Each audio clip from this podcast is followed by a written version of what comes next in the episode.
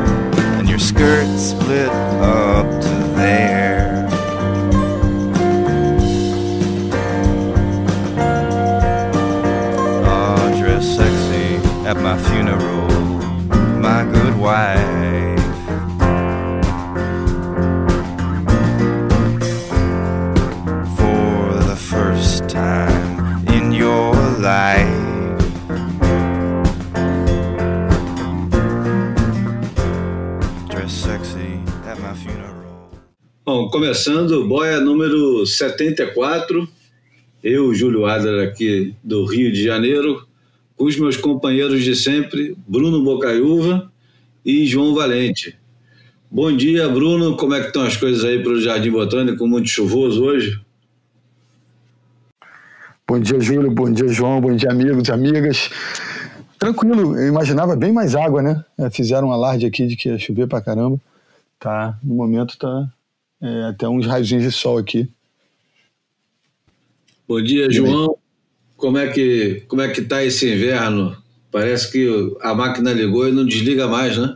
Ah, não, não desliga, cara. Muita onda entrando. É, é, sabe como é que é Portugal, né, cara? Tem um monte de. Pô, encaixa tudo que é tipo de vento, é, dependendo do tamanho do swell, claro. Mas é, tem sempre algum lugar dando onda boa, é, mesmo que não esteja aquela condição de que né, que fica bom na, quase na costa inteira. Tem sempre algum lugar dando onda boa.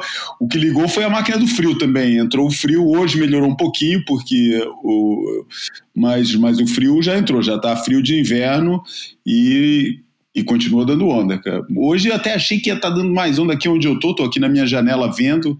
Quando tem swell dá para ver as linhas é, até o horizonte, mas porque dava uma previsão boa, mas não, não até agora não entrou. É, ou, ou da, não, não entrou não, que eu já vi as câmeras e tudo, tá pequeno.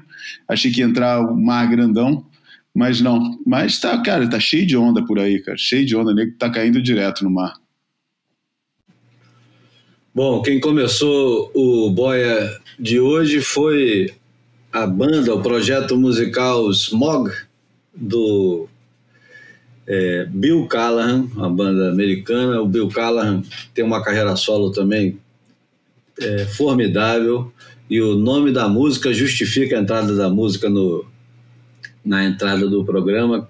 Chama Dress Sexy at My Funeral. E o, é o camarada pedindo para a mulher dele vestir uma roupa sexy no funeral dele.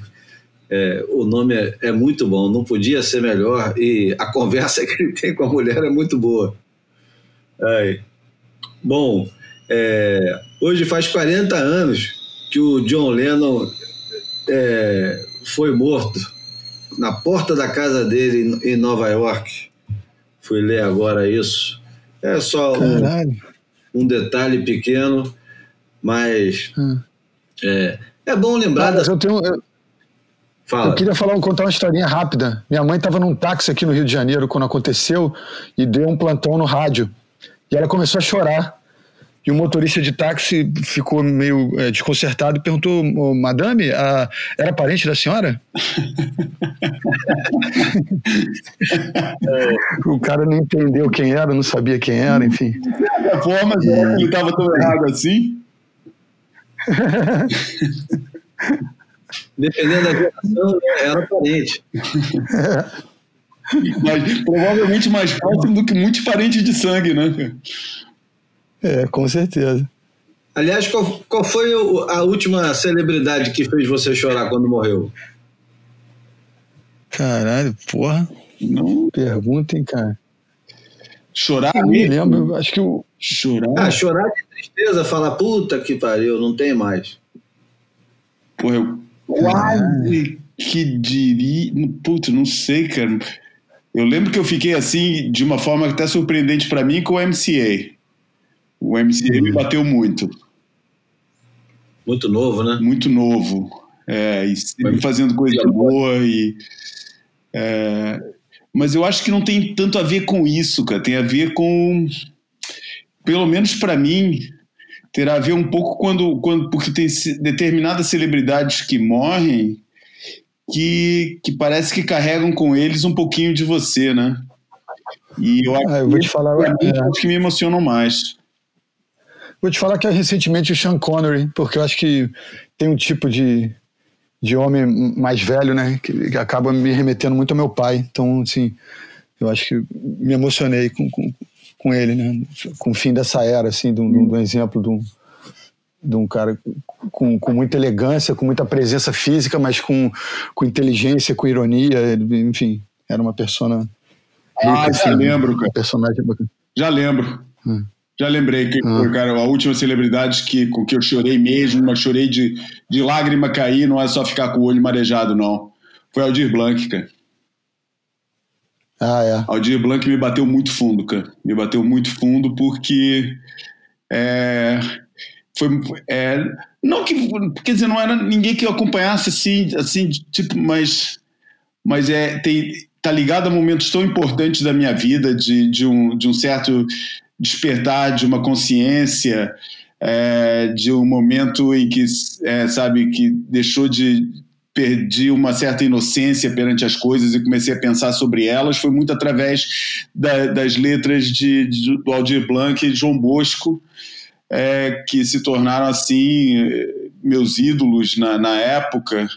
É, e foi um momento especial para mim, que, que bem daquela fase dos 15 anos, foi a única vez que eu, que eu, que eu tomei bomba na escola, que eu, né, que eu, que eu repeti de ano, é, porque foi uma fase assim que estava se arranjando toda a cabeça, estava tava se remexendo toda. E eles representaram muito esse período para mim, e, e, poucos músicos me emocionam tanto escutando quanto João Bosco. E, e, e, é indissociável um do outro. Esse, esse realmente me bateu muito. Acho que foi assim de, de me emocionar muito é, pelas memórias, muito mais do que o lamentar, a tristeza, é, é a emoção que trazem as memórias. Foi, com certeza, foi Aldir Blanc. Comigo foi o Maradona mesmo. Quando, quando eu comecei a rever algumas cenas do Maradona, não teve jeito, não deu para segurar. Principalmente aquela A Vida é uma Tómbola, Vida Tómbola, do, do Mano Tchau, do, a cena do filme do Custurica. Já ficava triste quando ele estava vivo, quando assistia aquela, aquela cena. Era uma cena muito poderosa. O Mano Tchau tocando na rua. No, é em Nápoles. no segmento daquele momento de confissão dele, né? E é em Nápoles aquilo, né? O cara meteu o, o Mano Tchau numa rua em Nápoles, levou o Maradona do nada para ver o cara tocando essa música em especial, né? é, dois caras com o violão tocando ali no meio da rua. É, e também quando eu estava é, revendo o, o documentário que tem sobre o Maradona e a vida dele, só sobre a, a época em Nápoles dele, né? que é feita pelo mesmo cara que fez o, o documentário do, do Ayrton Senna e da Amy Winehouse. É, é poderosíssimo, cara, poderosíssimo. Enfim, é... Ah, então deixa eu lembrar só, mil dias sem Marielle, né? E eu queria lembrar que o. É verdade, o, É, que o dia, o, o, dia que ela morreu, eu estava na Gold Coast fazendo o campeonato de 2018.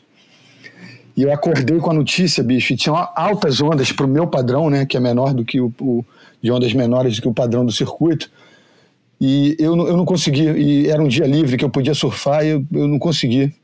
Eu, eu ouvia o que tinha acontecido e, porra, me senti porra, privilegiado de estar naquele lugar, mas não, não me deu o direito de, de, de, do desfrute, sabe? Fiquei, porra, não tenho o direito de pegar onda acontecendo o que está acontecendo no Brasil, como as coisas estão, e me senti um, um covarde, um merda, um, um alienado, e, e fiquei lá vendo aquelas ondas lindas e pensando na vida. Aliás, fal falando em indignação, só para não perder o bonde, uhum. o, o, Bra o, Brasil deve entrar no. A. Além de ser um, um párea ambiental, né? Como o, os caras até estão achando simpático ser, é. o, o, nosso estimado governo está suspendendo é, teste de HIV. Puta que pariu. E, suspendendo também. É verdade. É, Cara, o, não vou nem em plena, plena pandemia, em plena, em plena época onde a saúde mental de quase todo mundo está bagunçada, quem não está confuso não está não tá prestando atenção no que está acontecendo em todos os aspectos, suspenderam também o tratamento de saúde mental pelo SUS. Enfim. É coisa de boiola, é... deve ser coisa de boiola, né? Que ele fala, né? Que máscara é coisa de é. boiola. É, é. é, problema mental também deve ser coisa de boiola, né? É, é inacreditável. É a mentalidade desse, do, é. turma, cara. É a, é a mais é. profunda ignorância. Cara, é a ausência de vida, né? De, de amor, pô. Vocês me permitirem um pouquinho né, é, nesse sentido. Deixa eu só ler aqui um, o, o, que, um, que um cara é, que eu sigo no, no, Facebook, que eu não conheço, mas eu sigo ele no Facebook, escreve, porque eu acho que tem um pouco. É, um pouco o sentido. É, vai um pouco de encontro a esse momento de estupidocracia que a gente está tá vivendo, né?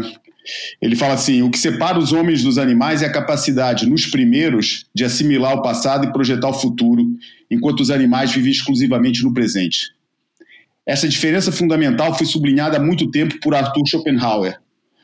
Dizia o filósofo: os animais têm apenas representações sensíveis e conhecem somente o que é imediatamente evidente, vivendo exclusivamente fechados no momento presente. Com as máquinas, com as novas máquinas, a ilusão da ligação total e o desterro das bibliotecas e do conhecimento estruturado para umas catacumbas que só os maluquinhos e os antiquados se atrevem a visitar o desfecho previsível desta nossa longa aventura é a obliteração do passado e a conversão da humanidade numa enorme comunidade de animais. Nunca a expressão é uma selva lá fora foi tão apropositada. A cautela é melhor levar sempre amendoins na, no bolso.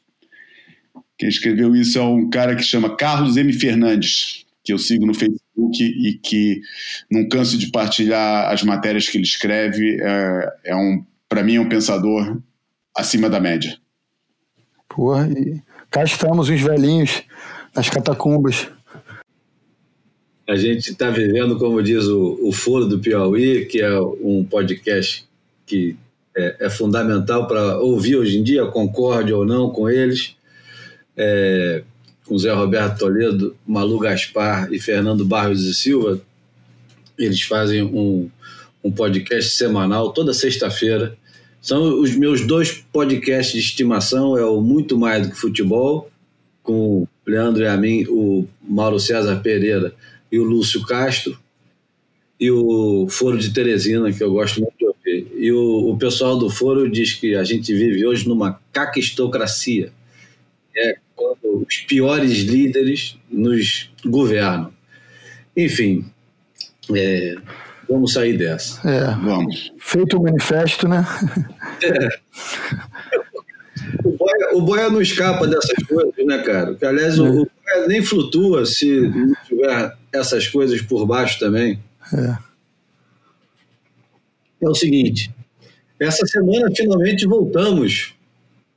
Voltamos ao, ao, ao velho normal, ou seja, o surf profissional voltou a acontecer como deveria ter sido.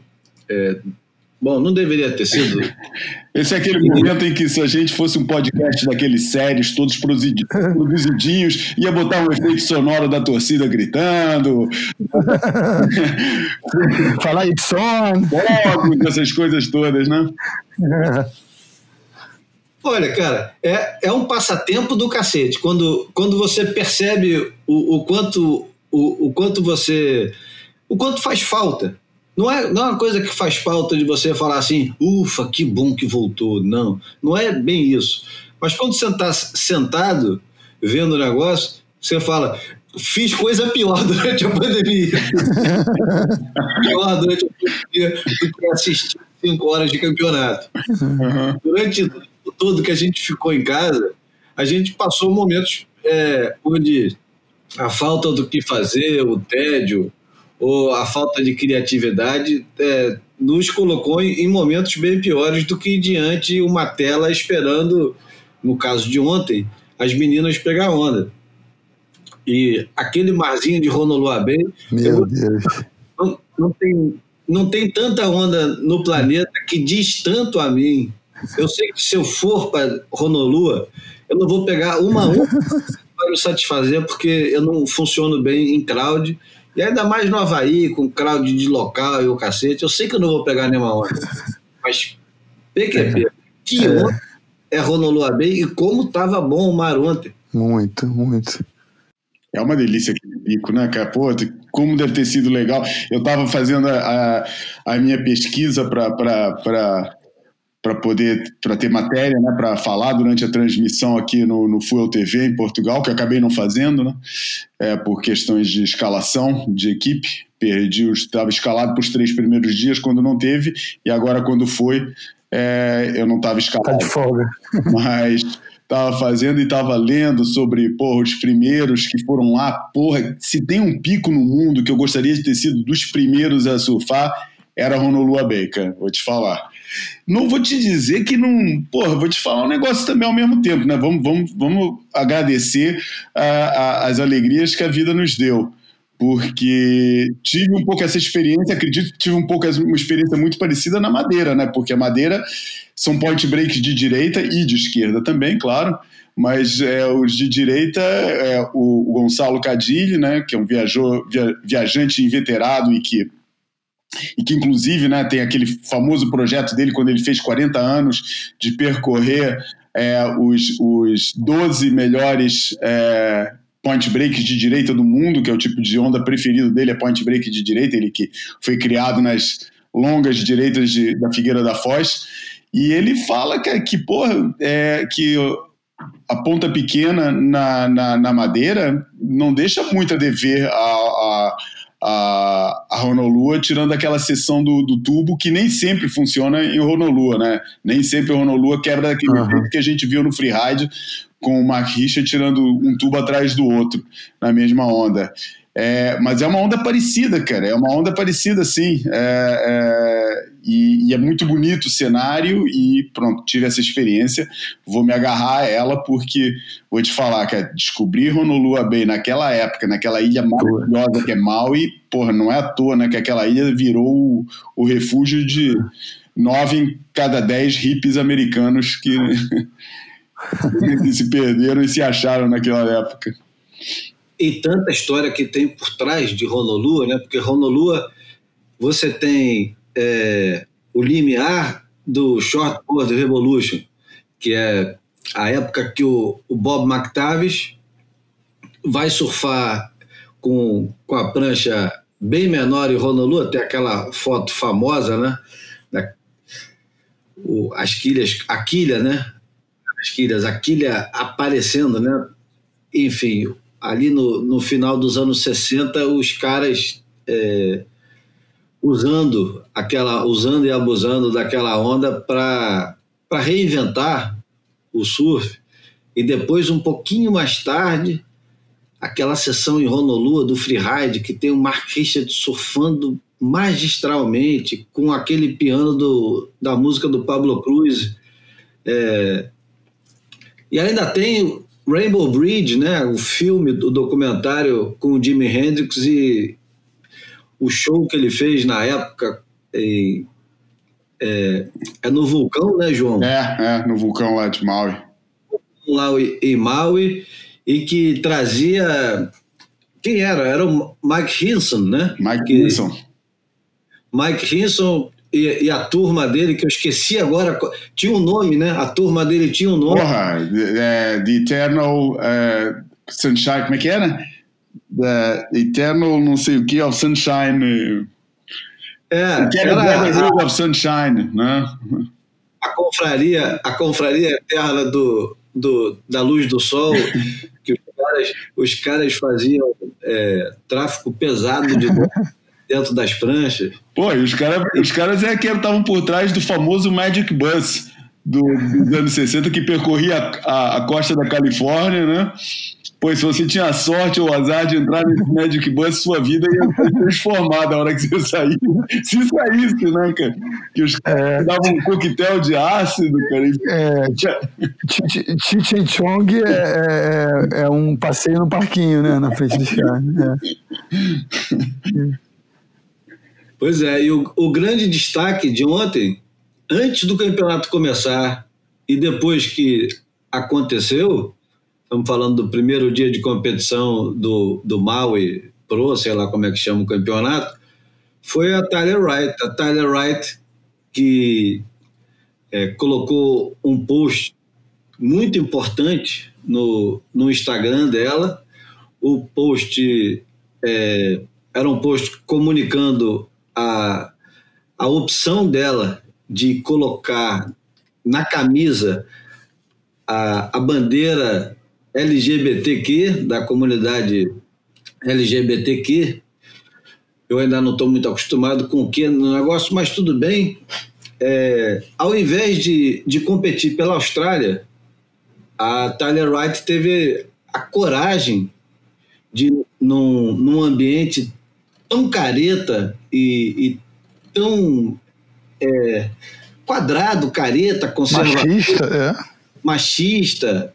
Ela, depois de passar dois anos longe do circuito, ninguém sabe direito porquê, mas ela ficou com um, uma síndrome pós-viral e, e alguma coisa relacionada à gripe, coisa que eu, eu tenho dificuldade de acreditar, mas pode ser a saúde, uma coisa que é, é complicada, mas coincidentemente o irmão dela também teve um, um, um problema que o deixou longe do circuito e foi um problema bem sério. E essas coisas a gente sabe que às vezes a família batalha certos é, fantasmas.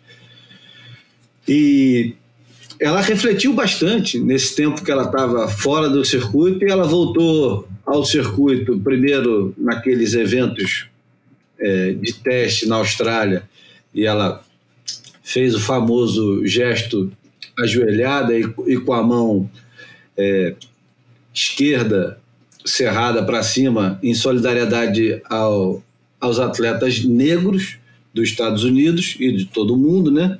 Mas agora ela, ela num post muito corajoso, se assume como bissexual e, e passa a competir com a bandeira do, da comunidade LGBTQ. E isso é, é, é, muito admirável, não importa o que você acha sobre a comunidade LGBTQ, porque a, a, tua opinião é só a sua opinião, você compartilha ela com as pessoas e tal, você não precisa admirar, você não precisa festejar, mas é, é muito importante que agora no, no surf profissional a coisa comece a sair de dentro do armário e passe a ser encarada com um pouco mais de.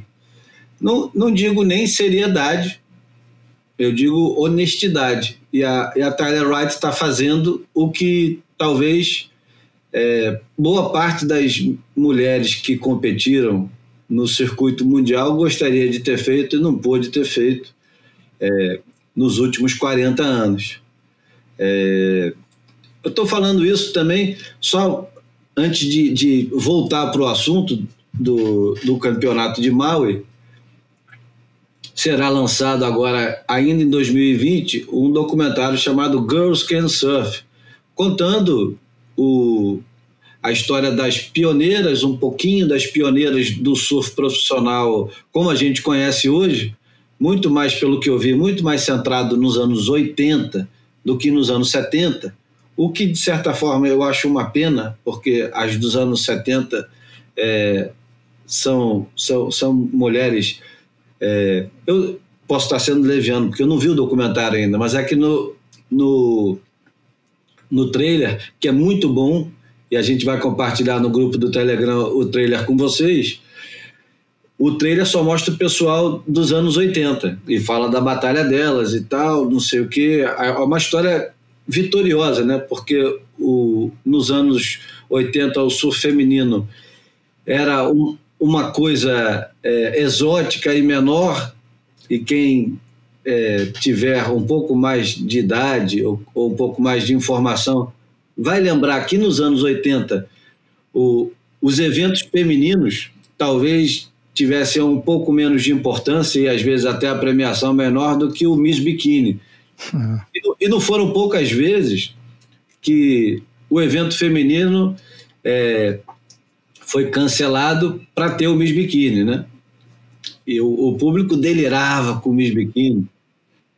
E o evento feminino ia sempre nas piores horas e tal.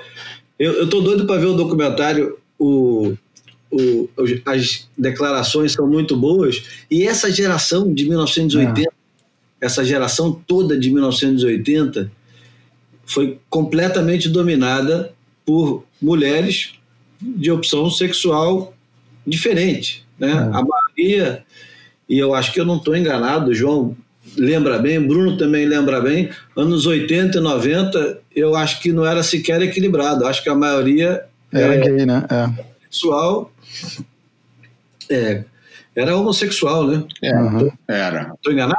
Não, cara, eu acho que não. existia uma predominância. É, realmente existia uma predominância. Porque, o que é até compreensível, né, cara? Porque é, naquela época e, e, no esporte tradicionalmente tão misógino quanto, quanto o surf, é, como o surf sempre foi, é, vamos usar uma expressão bem misógina, é, mulher precisava ser macho para ser surfista, né, cara? É. É, precisava, porra, precisava chegar lá e, e, porra, e, e ser, né, endurecer o, o, a cabeça e o coração para as coisas que escutavam, para né, toda aquela porra, para as piadinhas, para isso tudo, para conseguir sobreviver é, ali no meio e, e, se afirmar e ter o seu espaço.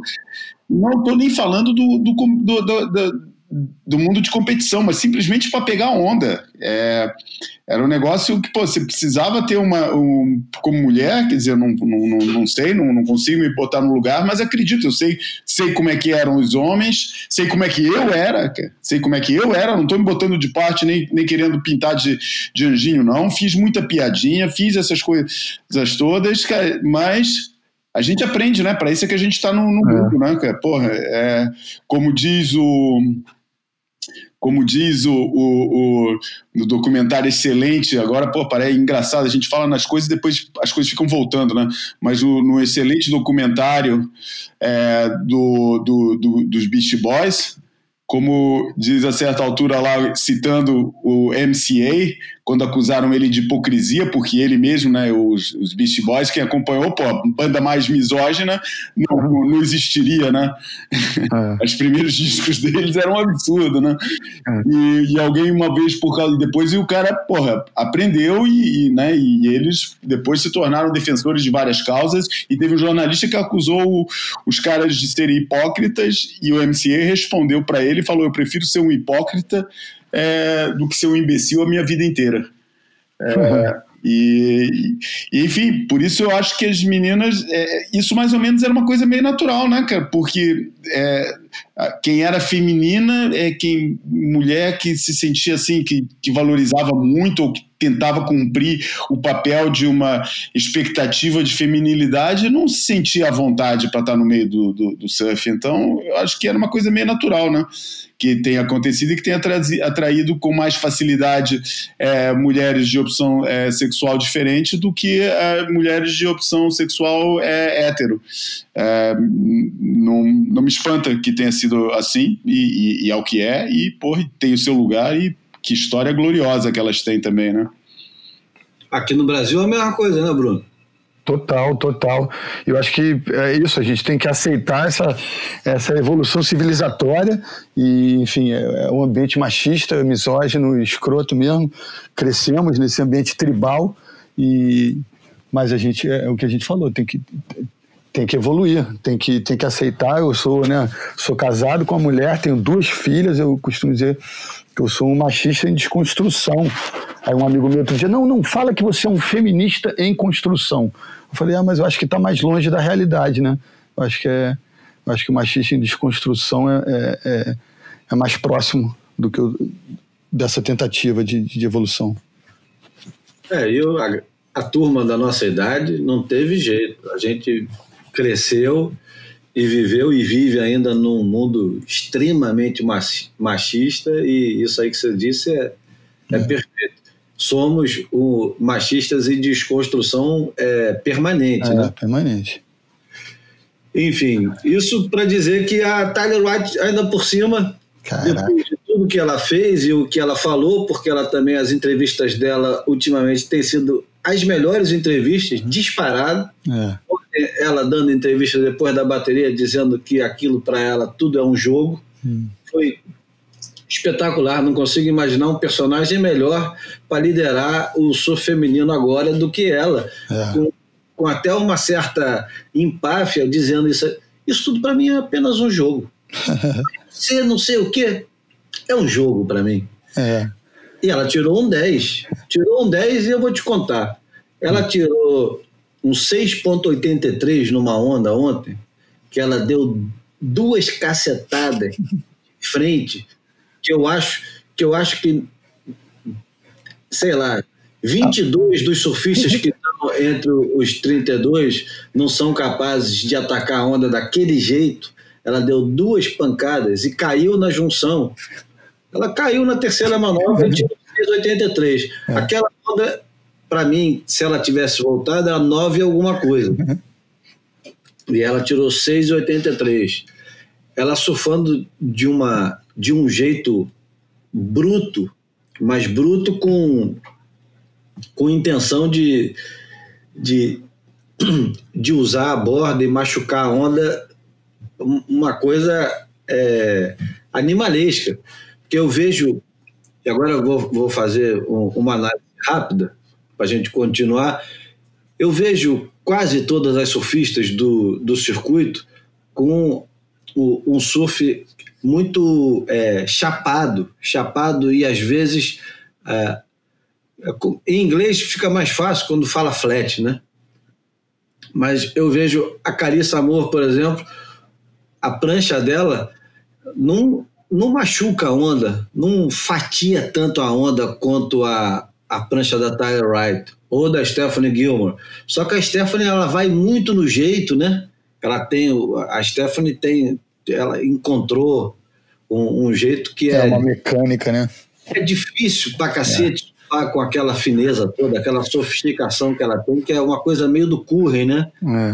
O cara acha o cara acha um, um ponto na prancha que ele não precisa colocar tanta força, mas ele coloca força, mas não é a força que vai ditar o quanto que ele vai usar a borda, é mais o jeito, é uma escolha, né? Agora a Tyler Wright não, a Tyler Wright é força, é força, mas também com um, uma dose de habilidade gigantesca. E ela ontem eu fiquei, fiquei muito impressionado com a Tyler Wright ontem. Não sei se também estava empolgado com uhum tudo que tinha acontecido em torno dela e, a, e a, as entrevistas, etc. e tal, a Tyler Wright ontem mostrou que é, vai ser difícil tirar o domínio dela do surf profissional esse ano. Vamos ver, tô curioso. Olha que a Courtney estava é. pegando pra caramba também ontem, cara. Pô, fiquei impressionado com ela, cara. Ela está me espantando cada vez mais, já vem não crescendo há um tempo, ela está mordida para ir buscar, para beliscar um, um, um, título, cara, vou te falar, cara. Senti ela bem bem conectada ontem com a, com, com a coisa, a um ponto que eu achei até que a, que a é, o nível de, de, de, comprometimento que tanto a, a Tyler mostraram quanto a Courtney mostraram fez até espanto dos espantos a Stephanie me parecer é, meio. É, frágil, né? É, é, não é frágil a palavra, mas ah. é, eu entendo que, de onde é que vem, e, tô, e, e uhum. admito já que é, é uma mera impressão, que seja uma mera impressão, mas aquele jeito relaxado dela surfar.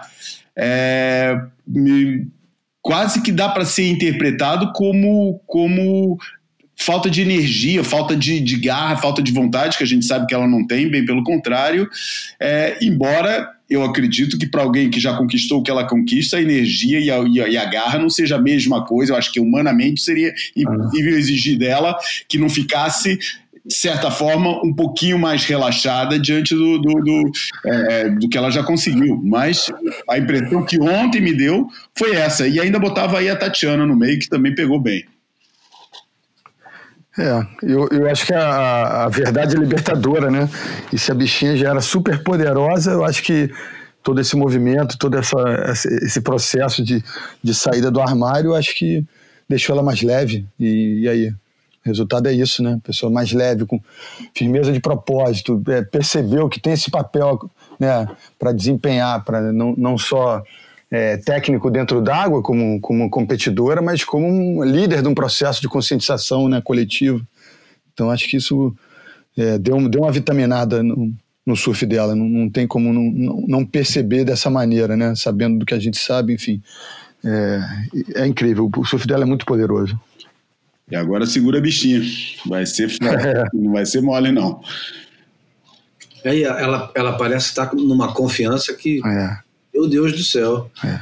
Confiança é o tipo da coisa que assusta os outros, né? É. Confiança muito parecida com a confiança do Ítalo hoje em dia. É. O Ítalo hoje em dia parece que ele tem a certeza absoluta que eu estou curioso para ver como é que vai funcionar a, a, essa autoconfiança durante o campeonato. Uhum. Se isso será abalado ou se ele vai continuar nesse nesse, nesse lugar onde ele está mentalmente. Onde... Ele está muito maduro. Conversei com ele ontem, né? Ah, conta aí um pouquinho. É. Então, vamos interromper é. o Bruno ontem conversou com Gabriel Medina e com Ítalo Ferreira no mesmo dia, hein, cara? É, missão oficial, né? Não foi que missão pessoal, foi missão oficial. É, é, pela, pela WSL Brasil, para botar num, um conteúdo no, no, na, no YouTube, no canal do YouTube da WSL Brasil. E aí aqueles era meio media day lá em, no North Shore, né? Então eles escalaram lá, é, me avisaram e eu fiz uma, uma, uma, reunião de Zoom. E aí foram, disseram que seria é, 20 minutos, foram 15 minutos com cada um. O Gabriel ainda é, deu, deu a entrevista de máscara, porque tinha muita gente em volta dele. E, enfim, e, o Ítalo tá muito maduro, cara, tá, tá muito consciente, é, é impressionante, né, como é, cada um tem o seu tempo, né, é, na vida para evoluir, para crescer. E, e, o cara tem uma trajetória muito louca, né? De, de entrada na elite, três anos só de aprendizado, né? Sem uma vitória, e de repente né, 15, 16, 17, vai 18, o cara né, é, rompe esse lacre em, em Belge da maneira que tudo aconteceu, né? E aí, enfim, e aí encontra esse, esse, esse tempo, encontra essa, essa harmonia, esse enfim, tudo começa a, a, fluir nesse sentido, né? O cara, é, a mecânica da vitória, né? A consciência de, de, de, do que, que ele pode fazer, onde ele pode chegar, e aí o cara sai emburacando e a trajetória do ano passado, como tudo aconteceu, e, e ele consciente de que chegar é uma coisa e se manter lá é outra, mas eu acho que, enfim, ele, ele é, reuniu em torno de si, porra, gente que, que faz ele se sentir bem e e falou ontem da, da, da influência ali, do, da coisa meio é, corporativa, obviamente, do, da, relação dele com o Shane Dorian, por serem do, do mesmo patrocinador, mas que, que ele absorve muita coisa boa do cara, e admira o cara pra caramba, e o cara tem muito conhecimento, tem muito a passar para ele, né? Mas, e aquela coisa também, um, um auxíliozinho do Jamie O'Brien, do, do Johnny Boy Gomes, é, um, uma energia em torno dele que eu acho que é muito positiva, né? A comunidade, enfim, ele já é esse cara reconhecido como o surfista do povo, né? Ele é, ele é muito aberto é, é para todo mundo, ele, ele, é, ele, é muito inclusivo, né? Um cara, um garoto que realmente está tá, tá, enfim, é, entendeu o seu papel e está tá crescendo com tudo isso e tá, tá, tá maduro, tá preparado e sabe que o desafio é gigantesco, que ele tem um alvo nas costas, que está todo mundo louco para destroná-lo mas ele, cara, não alivia, não. Tá lá de base trocada, tá de bodyboard. Ontem tava no Rio de Uaimeia lá, pegando onda de bodyboard, se divertindo. Ele, enfim, ele consegue, né? É, é, é, entrar e sair desse, desse, dessa zona de concentração dos campeonatos né, da, de uma maneira muito fluida, né? Enfim, é difícil, vai ser difícil parar o cara. Vai ser difícil. Eu também acho. É. E falando hum. em parar, hum. ontem, o, eu não sei se foi ontem, mas foi ontem que eu li, o, o Triple Crown, afinal de contas, você tinha mencionado, né, Bruno, que a grande perda de 2020 era não ter Triple Crown. É.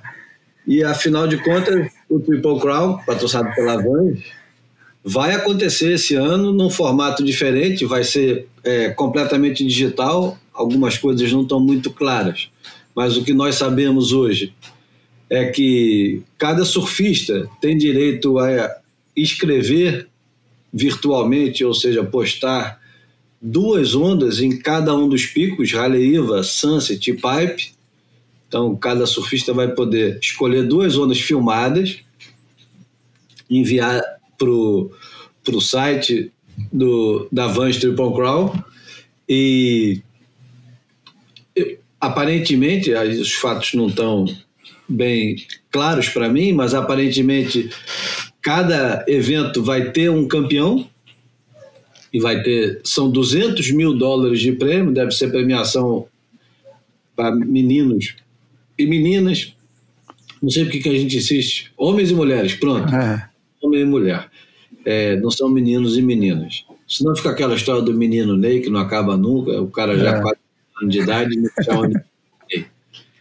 Mas são homens e mulheres, então é, vai ter votação online dos fãs. E eu não sei se vai ter votação, votação não, se vai ter julgamento é, propriamente dito com juízes ou sei lá o quê. Enfim, não, não ficou muito claro. O que fica claro no comunicado é que, não tendo mais campeonato em, em Haleiwa, Sunset e Pipe, a briga para surfar nos dias bons vai ser indigesta. Porque ali é um lugar que não dá onda sempre, é um lugar que você precisa ir lá, é, ficar checando o tempo todo, é um lugar que precisa de uma condição especial e não é um lugar fácil de surfar, tem a correnteza forte, é difícil posicionar. Num dia bom em Haleiwa Crowd, é, é fácil de você não achar onda, né? é, é complicado. Diferente, por exemplo, de Sunset. Sunset, qualquer lado que você for, você vai achar uma onda. Aquilo ali é um campo de futebol com, dezenas de bolas, né, para você ficar jogando. Pai também vai ser muito complicado. E o Bruno estava dizendo que os caras ontem estavam reclamando, né, Bruno? Pô, os caras dois, sem eu perguntar, acabaram citando que tá muito difícil é, treinar em pipe. Que, que a galera tá faminta e que ambos é, disseram, é, cada um à sua maneira, que, que saíram da água meio irritados. Quer dizer, vai por água abaixo toda aquela conversa que a gente vem escutando há 30 anos de que oh, os caras invadem o North Shore, encabeçam os picos todos, os caras estão começando a, a, temporada e, porra, ficaram seis meses sem onda. Quando começa a dar onda, os caras os surfistas profissionais do mundo inteiro invadem o North Shore e, pô, não deixa ninguém pegar onda direito. Pô, pois é. é. Agora a gente está em dezembro, é. os caras tiveram outubro com onda, novembro com onda, isso ainda é um pouco de início de temporada, mas já teve um espaçozinho. Eu sei que agora que começa a cobra a fumar, mas você vê que a fome permanece e a disputa pelo eh, para ver quem mija no poste primeiro continua, né? igualzinho. Igualzinho. E, e, e, sem a turistada, você vê que a comunidade lá é, é numerosa o suficiente para deixar esse, esse, crowd, esse crowd meio, meio selvagem, né? Com, juntando competidor com, com os locais. Né? É, é que ali a história é outra, né, cara? Não tem jeito. Ah, é. 50 anos, 40 anos, é outro. Mas você a briga... algum surfista, um só, que num dia de mar, de onda boa, que vai aliviar no pico porque ele já pegou 10 ondas boas, cara? Eu conheço eu. Eu ia pegar duas e ia sair, mano. Hoje, né? Nós, né? É. Ah, hoje, é, exatamente. É. É, na, na, idade que os caras estão com essa energia. Da tua forma, tu não era assim, cara. É. Quanta briga com mulher e namorada você teve porque porra, a última, que seria a última, foi tão boa é. que você não resistiu a tentar pegar mais uma igual, né, cara? É. Falei disso esse final de semana, que, do Sean Thompson, que falava que uma das coisas mais difíceis do surf era a última onda, né? É, exatamente. É que nem a é. gente, é, quando quer é. do boia, né? É, 25 é, minutos de despedida, né? Bom, outro assunto também que veio à tona na, na última semana foi a divulgação do calendário do WQS, que continua também deixando a, a, a turma que gosta de acompanhar, acho que se não está confuso, não está prestando atenção, né? Porque é, é estranho. A gente sabe que serão os cinco melhores resultados, né? Ano passado eram oito, Bruno, é isso? Ano passado eram. Não, Já... eu, é, eu me perdi agora também, Júlio. Não sei, não sei o número exato, não. Eu acho até que pudesse ser 10, enfim, não, não, não tem esse número na minha cabeça, não. Enfim, foi divulgado o calendário. O calendário é feito basicamente de tentativas de eventos e é perfeitamente compreensível isso, porque eu, eu acho que ninguém tem certeza do que vai acontecer nos próximos três, quatro meses, apesar da, da vacinação e etc e tal as coisas continuam muito, muito nebulosas. E as regras que foram é, criadas para o WQS ser o, o mais justo possível vão ser flexibilizadas, como, por exemplo, é, a necessidade de competir fora da sua região não é mais não é mais uma obrigação, né? Pelo que eu entendi, você pode competir todos os eventos e pode contar os cinco eventos da, da sua própria região, né? Uhum. E pelo que eu, pelo que eu tenho visto, é, você tem dez eventos na, na região da, da Austrália, Nova Zelândia, dez América do Norte, dez Europa, dez na América do Sul, sete no Havaí, seis na Ásia e cinco na África não é isso? É. Ah. Eu acho que é. Não, não, isso é, eu tô falando. Não, tá com a tabela aqui. Tem, o Stu Neto fez uma bela tabela disso, né, cara? Então, eu tô, eu tô vendo essa tabela e eu tô falando a verdade dos surfistas. São 58 surfistas, na verdade. O, o, no, nos 96 possíveis, é, as vagas que são. Eu estou falando besteira. As vagas são 10 surfistas para a Austrália, 10 para a América do Norte, 10 para a Europa, 10 para a América do Sul, 7 para o Havaí, que aliás é. Essa, hum. essa, essa distorção, né? Distorção é fantástica. É clássica, acho muito. Deve ser respeitada essa distorção. É histórica. 6 para a Ásia e 5 para a África. É, não sei quanto tempo Ásia e África também terem os 10 surfistas, né? Mas, enfim, aqui são 58 surfistas do, é, permitidos pela, pela, pela quantidade de vagas e os, o restante do, do, da quantidade de surfistas, que são 96, são 34 do WCT, dois do, do Mundial Júnior e dois wildcards. Hum. 38 com 38, é, 96. É isso. E aí, o que eu não entendi aqui, que está escrito que os, as vagas que não serão usadas do CT virar wildcard, é que isso é que eu não estou entendendo. Achei que elas seriam alocadas para os próprios... Regionalmente, né? É, é mas é. deve ser complicado, né? Como é que vai ser a hierarquia regional para fazer isso? É, aí não sei se acaba apelando para o ranking do país sede. Agora, só para não deixar é, sem resposta, que me aflige muito isso, é, a formação do ranking do, do Qualifying Series são, são os cinco melhores resultados mesmo. Ah, é. já é passado. É, isso, com Kikas em primeiro, né? No, no fim das contas.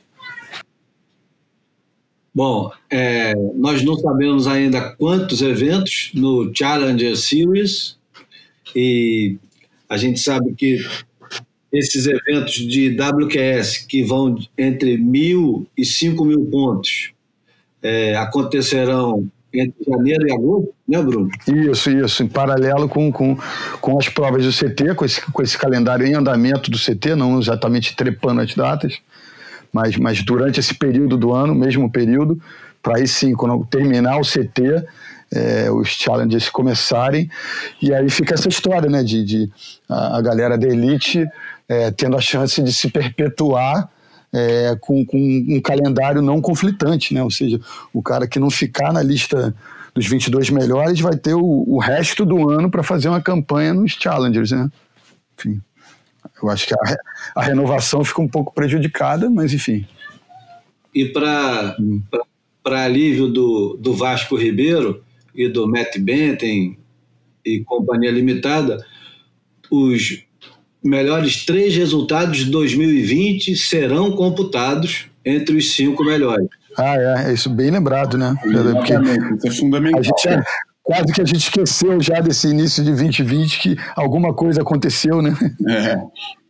É, e, e, a outra coisa nesse caso especificamente é que o, como ano passado, ano passado não, esse ano, já estou dando esse ano como acabado, é, wishful thinking. o, o Sydney é, Surf Pro, que valia, valeu 10 mil pontos, vai ser cortado pela metade, porque para fazer justiça aos eventos que vão só de, de mil a cinco ah, É. Interessante, bem, bem lembrado. Então tem, tem essas, essas curiosidades. É, um evento de 5 mil pontos em Marrocos, outro de 3 mil pontos no Senegal e Costa do Marfim, é, Israel. A, o, o, o WQS está cada vez mais variado. Eu acho, continuo achando uma pena e não apenas é, lamento pelo, pela falta de atenção. O Christian explicou muito bem que não pertence à WSL, o WQS é uma coisa completamente independente, mas de certa maneira me surpreendo que diante da possibilidade de se viajar o mundo, descobrindo lugares e documentando isso tudo, eu não entendo como é que no, numa época onde o conteúdo é, vale tanto, que ninguém faça o que era feito em 1983, porra, 1984, que era filmar a porra dos campeonatos e colocar resultado, fazer um videozinho. O nego lançava em VHS. Hoje em dia podia ter um, sei lá, escolhe quatro caras, escolhe, não escolhe ninguém, escolhe um personagem, um jornalista, escolhe uma menina, escolhe qualquer coisa, acompanha esses caras. Imagina quanta descoberta que não tem em Marrocos, Senegal, Costa do Marfim, Israel, ou sei lá mais aonde, que, ou no Chile, na Argentina, aqui no Brasil.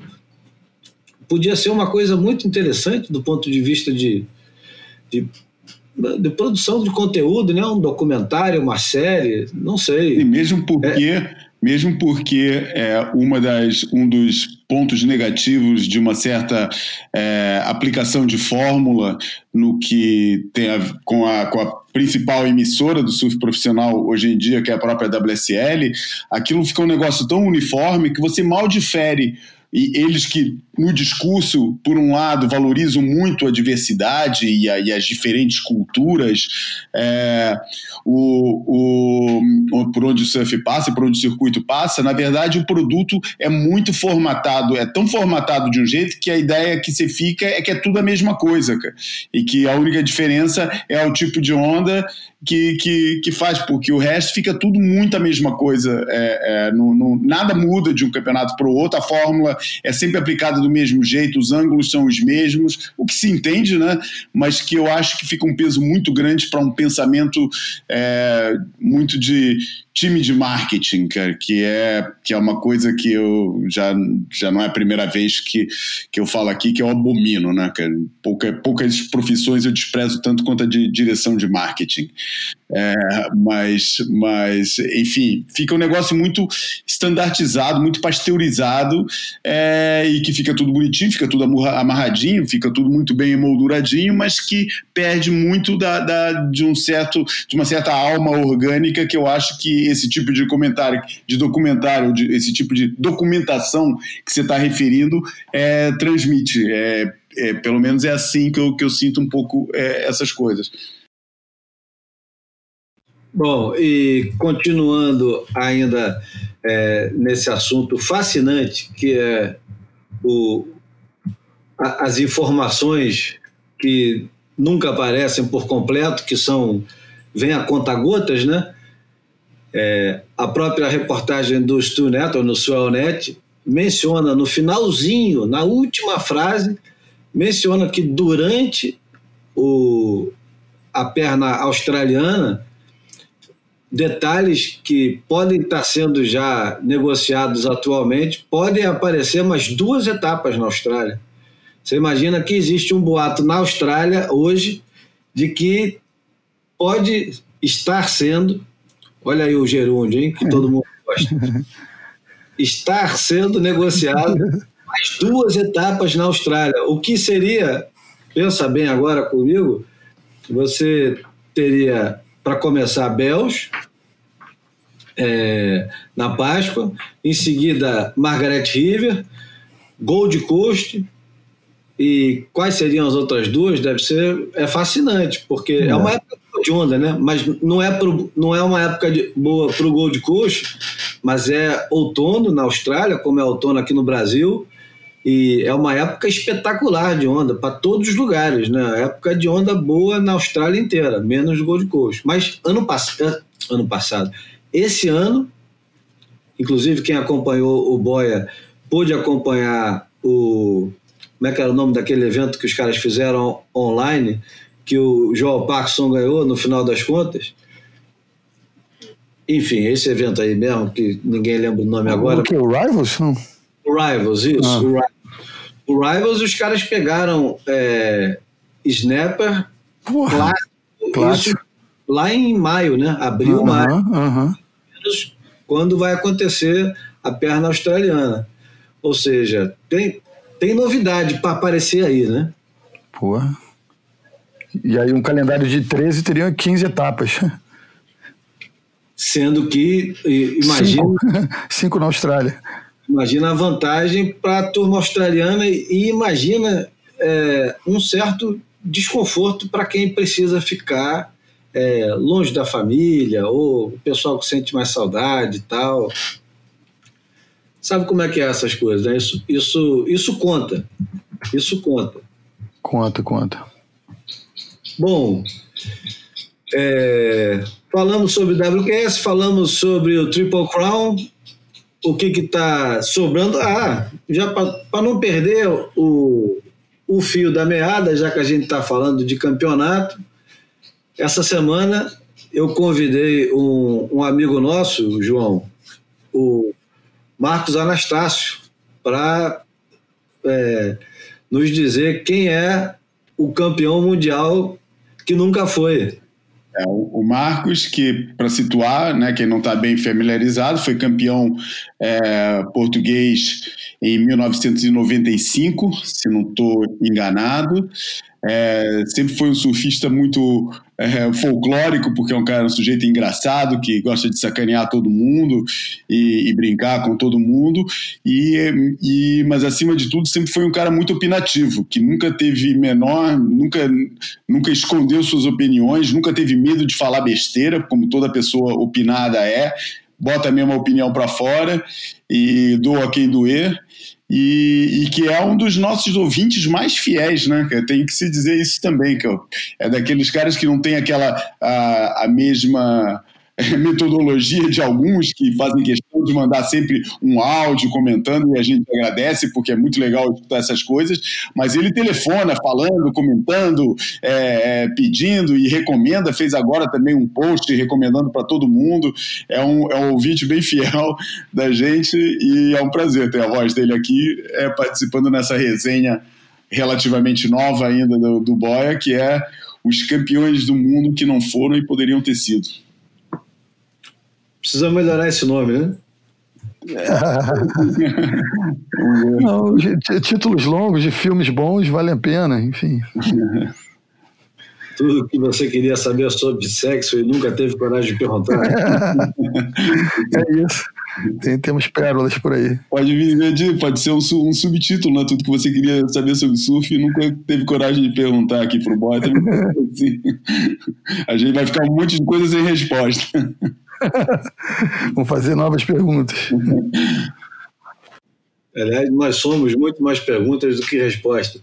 Vamos lá, vamos ouvir o, o que, que o Marcos Anastácio tem a dizer sobre os campeões mundiais que nunca foram. Vamos ouvir. Obrigado, Júlio. Obrigado, João. E obrigado àquele outro senhor que eu tenho alguma dificuldade em, em dizer o nome, mas que também sabe muito de surf. Uh, para mim, para mim temos três surfistas que deviam ter aparecer nessa tabela de potenciais campeões e que nunca foram campeões. Uh, eu vou dizer de uma forma, eu vou, eu vou, vou ter que falar do Shane Aaron.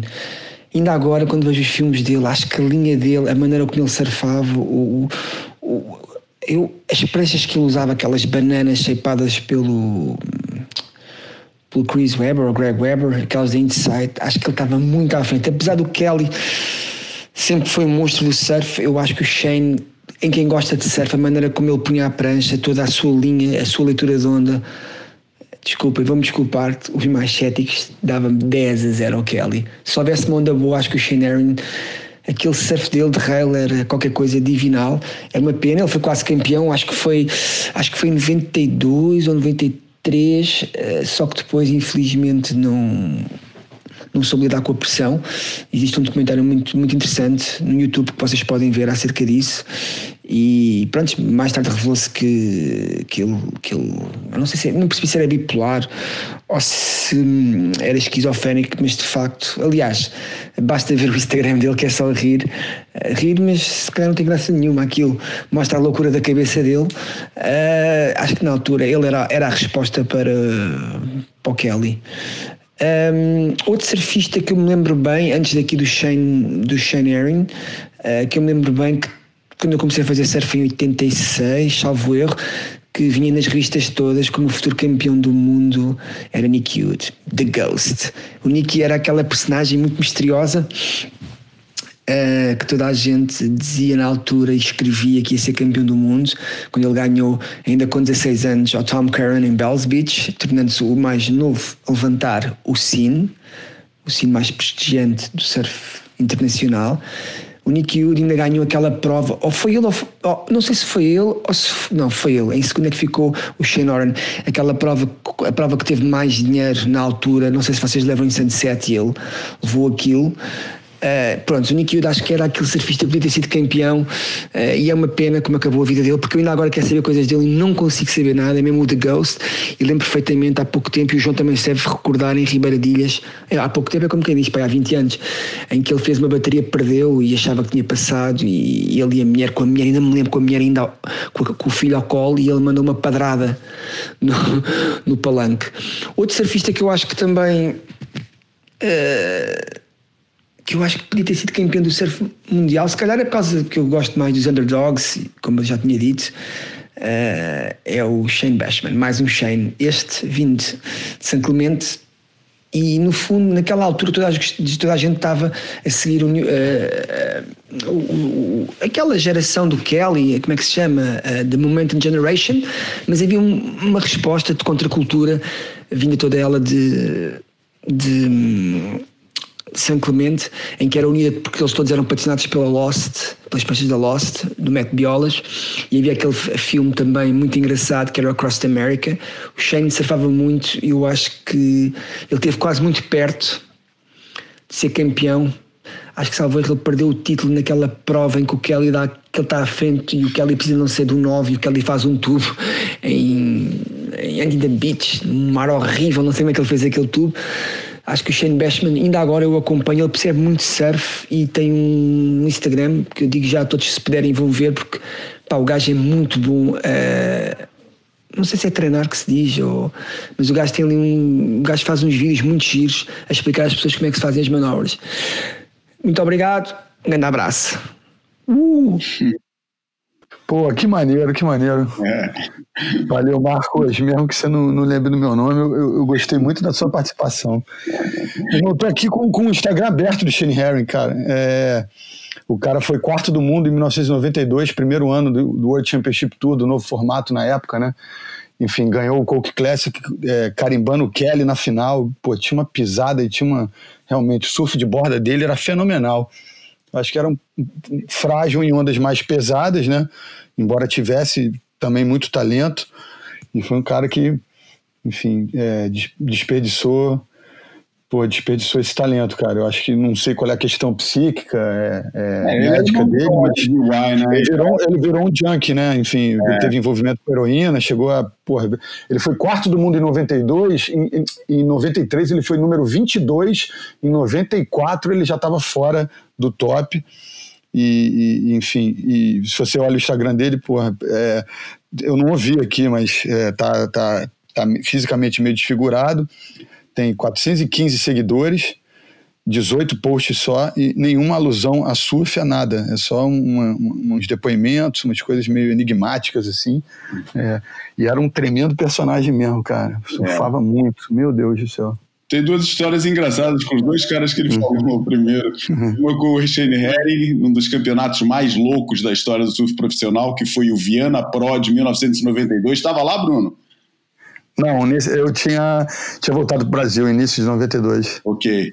É, o, o, campeonato foi um campeonato organizado em Viana, é, que na época era sede da Federação Portuguesa de Surf, era lá, então tinha um certo grupo que, que, que se movimentava e conseguiram fazer dois campeonatos seguidos lá, dois WQS, um em 92 e um em 93. É, e esse de 92 foi especialmente louco, né, cara? Porque foi o ano que os, pô, os os australianos embarcaram lá e, e caiu a notícia que o Mark Sainsbury tinha morrido, né, cara? Então foi um momento catártico para todo mundo, é, para para a comunidade australiana principalmente, é, e teve uns outros envolvimentos até a nível pessoal que eu agora não vou, é, não vou partilhar aqui, mas teve festas, cara, foi um campeonato muito louco, cara, é, com certeza que todo mundo que teve nesse campeonato não vai esquecer por várias é, razões. E numa dessas noites, né, porque aquilo na, na primeira noite no hotel onde ficava todo mundo, os australianos fizeram o seu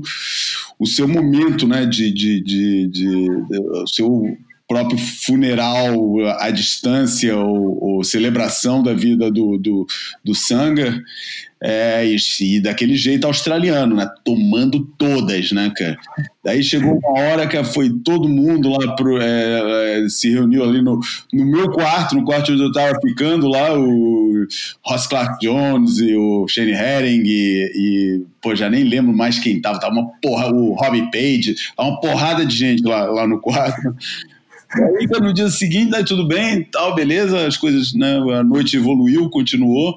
Daí no dia seguinte estou indo pra praia e não encontro, não acho meu chinelo, cara. Porra, cadê meu chinelo, cara? É, pô, só fui achar meu chinelo dois dias depois no pé do Shane Herring, né, cara? Eu cara? O cara foi no meu quarto e me rouba o chinelo, cara. E o cara falou, pô, que fosse meu, eu pô, tá de sacanagem, né, cara? Pô, o maior chinelo Headley, cara. Mas você tem um quanto assim?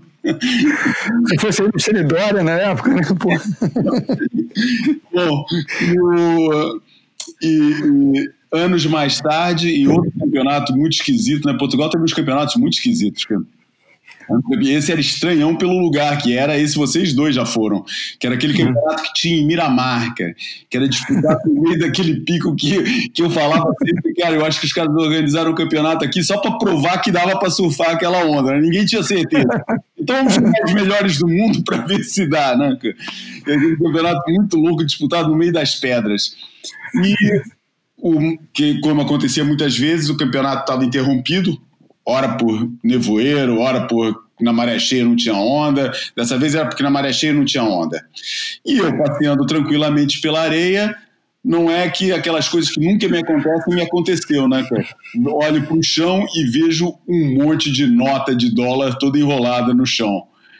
Eu falo assim, pô, pega esse, pô, tinha fácil uns 300 dólares ali. Eu falei, pô, finalmente, cara, finalmente, lá em cima olhou por mim. Eu falei, pô, não tinha ninguém na praia, cara. Tinha todo mundo embora e eu tava numa casa que era ali perto, podia ir a pé tinha nada melhor para fazer, tava ali pela praia mesmo, tinha, tinha máquina de tinha uma máquina de, de, de funcionando, não tinha por que ir para casa, né? Mesmo que não tivesse onda, tava melhor. Mas não tinha ninguém, cara, não tava lá ninguém, né? E aí, beleza, aí tava por lá, amarradão, né? Tinha achado grana. Pô, daí fui pro palanque, quem que me aparece de repente? Nick Wood. Com a cara, com aquela cara de goiaba dele, né? Olhando assim, sem entender muito bem, e eu, pô, tava ali besteira, e aí, Nick, beleza? Nunca tinha falado com ele antes. Ah, pô, bom que veio aqui, ele tava tentando fazer uma, ensaiando na época, isso já era anos 90, bem avançado. Aham, uhum, que retorno, né, mano? Caralho, cara, já, já ninguém já tinha passado aquela fase em que nego ainda pensava que ele poderia fazer alguma coisa, já era uma fase bem uhum. do surf dele, já ninguém acreditava nele, e ele estava ali tentando, mas, mas acho que nem ele próprio já acreditava muito no negócio. E, e, aí, Nick, como é que tá e tal? Pô, bom te ver por aqui e tal, não sei o que, aquela conversa, conversa vai, conversa vem, e o cara me fala, pô, cara, tô numa roubada, cara, perdi a grana que eu tinha, só tinha um coisa, não sei o que. Eu falei, pô, acabou de virar pra você, cara. Como aqui dinheiro? grana é essa? E o cara falou, puta, cara, nunca vi alguém se desmanchar tanto na minha frente, cara, me abraçou, cara, de um jeito. Foi, muito engraçado esse momento. é. Mas o, o, engraçado ele falar do, do Shane Bastion também, né? Que é um cara que foi, foi esquecido por todos que, que participaram é, dessa enquete, né? E um cara que, que chegou perto e, e tinha uma. parecia um pouco uma, uma criptonita do, do, do super-homem, do Slater, a alguma altura, né? É, é, eu não curtia tanto o surf dele, não, aquela base muito aberta, aquele surf muito, muito agachado, mas um cara que evoluiu com a idade, sabia? Hoje em dia eu, eu acho que ele surfa melhor do que surfava na época do circuito. Eu achava ele e, muito leve, cara. Eu achava que ele surfava muito leve, principalmente. É, é um pouco de fundo demais, né? Daquela época daquelas espetadas, uma cavada, acho que muito, muito curta, muito estranha. Mas enfim, produziu aí um, uns filhotes, uns monstrinhos, o, o Noah Bashing tá surfando pra caramba o filho dele. Tá mesmo, tá mesmo. É, a gente teve é. com ele, eu e o Júlio tivemos com o Shane Bastion lá no. Ah, nos Açores, no Açores né? né? Ele tava lá, é, até achei que ele tava, pô, pra ganhar, né? O cara tava assim, pô, o cara tava pegando. Ele, ele, amadureceu, né? Ele ficou um cara é, mais sereno, acho que ele era mais. É, mais, mas ele era muito revoltado, cara. Ele era mais um dos é. casos bem típicos de californiano maluco, né? Isso, ele se é, sentia meio renegado, né? É. E, e, e, é engraçado, né, pô? Porque naquela época ele reclamava que os juízes não estavam acompanhando, ele era um grande advogado da, da, da história do, do, dos aéreos não serem, é, é, não serem é. valorizados. É. Porra, mas que eu sempre achei naquela época, principalmente, pô, um pouco.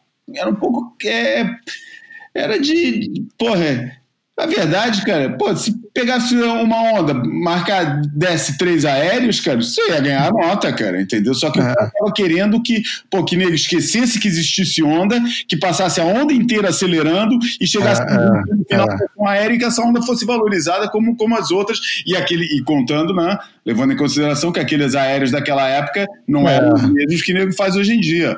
Então, o cara acelerar, ele queria que, pô, que, que valorizasse exatamente isso. Ele pegava a onda lá no pico, vinha acelerando a onda inteira, chegava na junção e dava um daqueles é. aéreozinho meia bomba que se dava é. naquela época, que mais ninguém dava, por isso era diferente, e que isso fosse valorizado. É, é. E eu acho que isso era uma forçação de barra do lado dele, é, e, e, e, enfim, é, não, não, não desmerecendo, e realmente eu acho que é um nome que tem que ser é, referido, no, no, é, um, é um nome digno de ser referido nessa, nessas enquetes, é. é. mas, mas eu nunca, sinceramente, nunca achei isso, isso, nunca achei ele isso tudo naquela época que ele, que ele, que ele corria os campeonatos. E foi legal a menção do, do Anastácio também, ao, ao, aquele evento de Sunset que o, que o é, que o Nick ganhou, né? Aquele 5A lá, que realmente foi, foi histórico, tinha muita onda. Foi um grande momento, acabou sendo um grande momento. É, a é. partir daí ele nunca mais fez nada de. de é. foi assim o canto do cisne dele. Foi um é. pouco como diferente, porque o percurso é incomparável, né? totalmente incomparável, né? É, tem uns paralelos que dá para fazer e é tipo surgindo como uma grande novidade jovem, como um contraponto mais moderno à geração que estava lá antes e tal. Aí dá para fazer esses paralelos, mas a nível de percurso é incomparável. Estou falando do, do, do Shane Horan, né? Do Shane hum. Horan, é, mas que também teve o seu canto do cisne num no, no é, Sunset, né? sunset é. exatamente num sunset maravilhoso.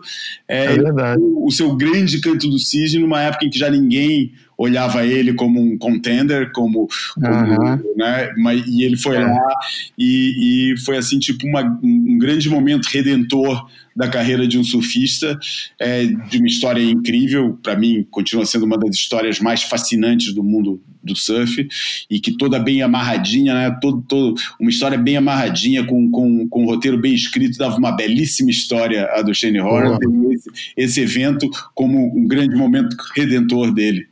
É, é. Acho, acho, enfim. É, é Tremendo personagem mesmo. É. Bom, eu vou falar então do. Vou, vou comentar hum. a escolha do, do Marcos Anastácio. De, de todos eles, o, o que eu concordo de verdade é o Shane Herring. Hum. A minha experiência pessoal foi a seguinte: em 1990, eu consegui juntar forças entre é, Bennett Fon, que era patrocinador de, de blocos, Superglass, Ricardo Martins, Insane, todo mundo, cada um deu um pouquinho, eu consegui fazer 10 pranchas e viajar para competir na perna europeia, que eram seis campeonatos na época. E dividi um carro com Léo Silva, Eduardo Duca, Rogerinho, e no, no menor carro e mais barato disponível para alugar na época, que era o, o Peugeot, o Renault Júnior, dois ah, anos. Eu sei qual é. Aluguei um desse aí já. A gente, a gente saltou em Madrid, fomos até Lacanau e depois fizemos a perna inteira. 1990 foi o ano que teve o Mundial Amador no Japão e logo em seguida o Slater e aquela turma inteira do Slater foi direto do Japão para a Europa. Era o, o debut a toda na, no, na SP.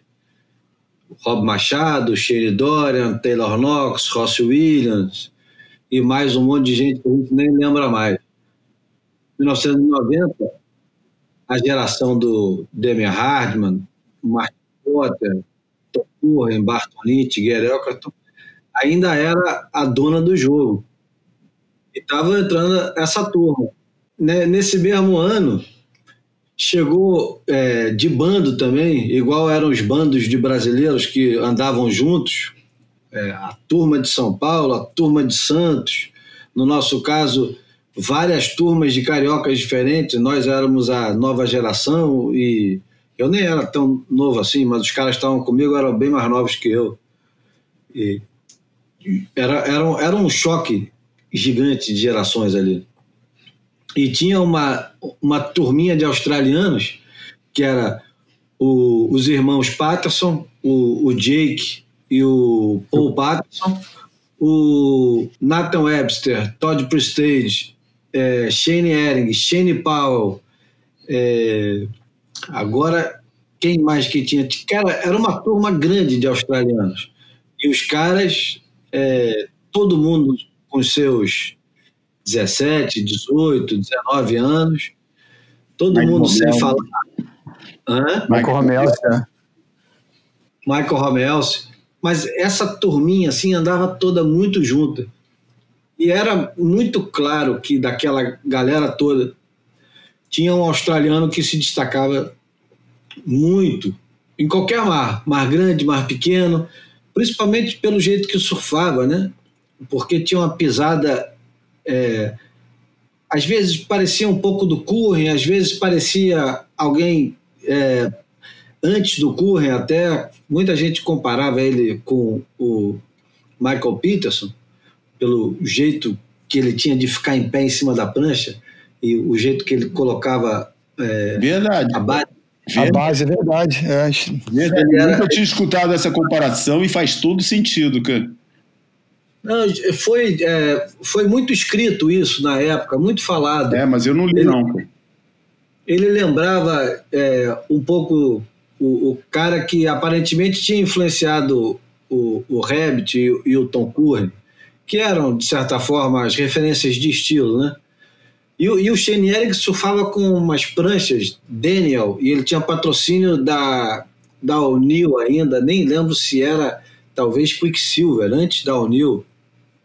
É, cara, na, naquele ano e nos três anos seguintes, 90, 91, 92 e 93, são, são, são quatro anos seguintes, o, o Shane Ehring, ele era o, o cara que parecia que seria alguma coisa muito especial, porque aonde você visse o Ehring surfando, mesmo que fosse do lado do Slater, mesmo que fosse do lado dos melhores surfistas do mundo na época, até do lado do você falava, pô, esse cara é diferente.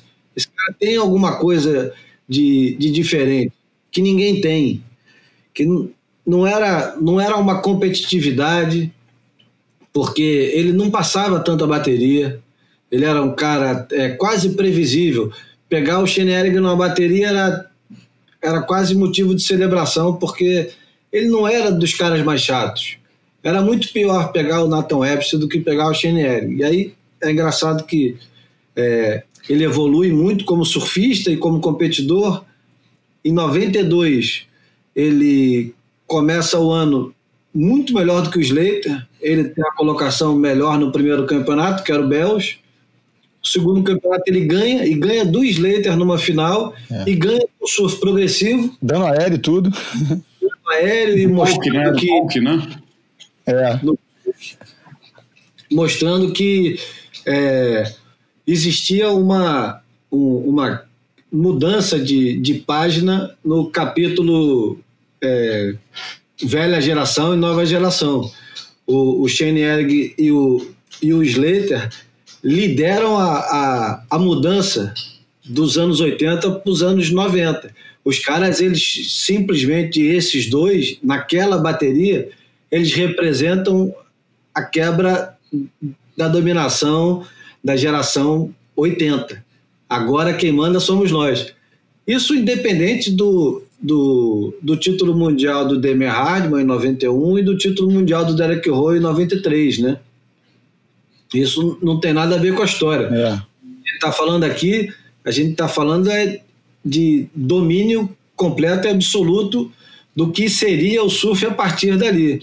E a, essa bateria, ela tem essa representatividade e, e deu tudo errado para o Schoenberg, né? Ele, ele, ao contrário do, do Slater, ele não aparecia nos filmes, ele não tinha os amigos certos, ele, ele fez as escolhas erradas e é aquela mais uma história, né? É mais uma história do, do cara que poderia ter sido, é que não foi por uma série de motivos e que passou o resto da vida dele inteira, como ainda passa, com essa impressão de que aonde foi que eu errei?